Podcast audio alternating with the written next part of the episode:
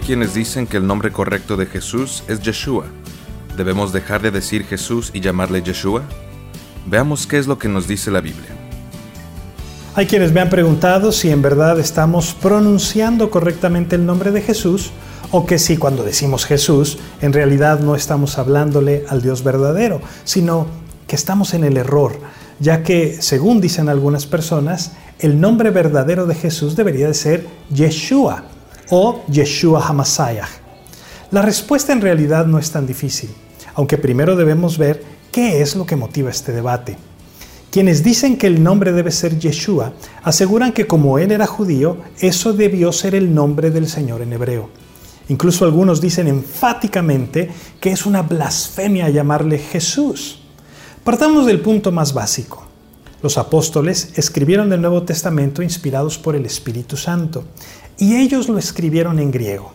Si fuera cierto que solo debemos usar el nombre de Yeshua y que cualquier otro nombre es una herejía, entonces veríamos en el Nuevo Testamento que cada vez que los apóstoles mencionaban el nombre de Jesús, habrían escrito Yeshua en lugar de escribir Jesús, que es el nombre en griego.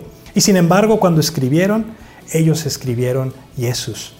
Porque cambiar de idioma no cambia el significado de las cosas. Yo a mi esposa le digo chaparrita, mi amor, princesita, corazón, pero ella sigue siendo Aimee. En una ocasión me fui de intercambio a la Universidad de West Virginia, en Estados Unidos, y allá la gente me llamaba George en lugar de Jorge, porque la traducción de mi nombre en inglés es George. Cuando alguien decía George o yo escuchaba George, volteaba. Y sin embargo, no dejé de ser yo porque me llamaran por la traducción de mi nombre. De la misma manera, si se refieren a Jesús en español, Yeshua en hebreo, Yesu en cantonés o Isa en árabe, su nombre en cualquier idioma significa lo mismo. Cuando los apóstoles hablaban de Jesús con los griegos, usaban su nombre en griego. Cuando hablaban en arameo, lo mismo.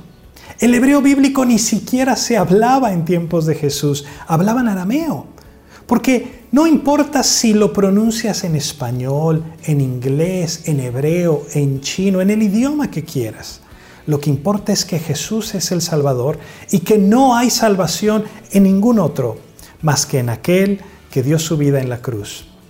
Este tipo de discusiones tienen como fondo el sembrar el miedo en la gente, hacerle creer que no ha sido salvo porque no pronunciaron bien el nombre.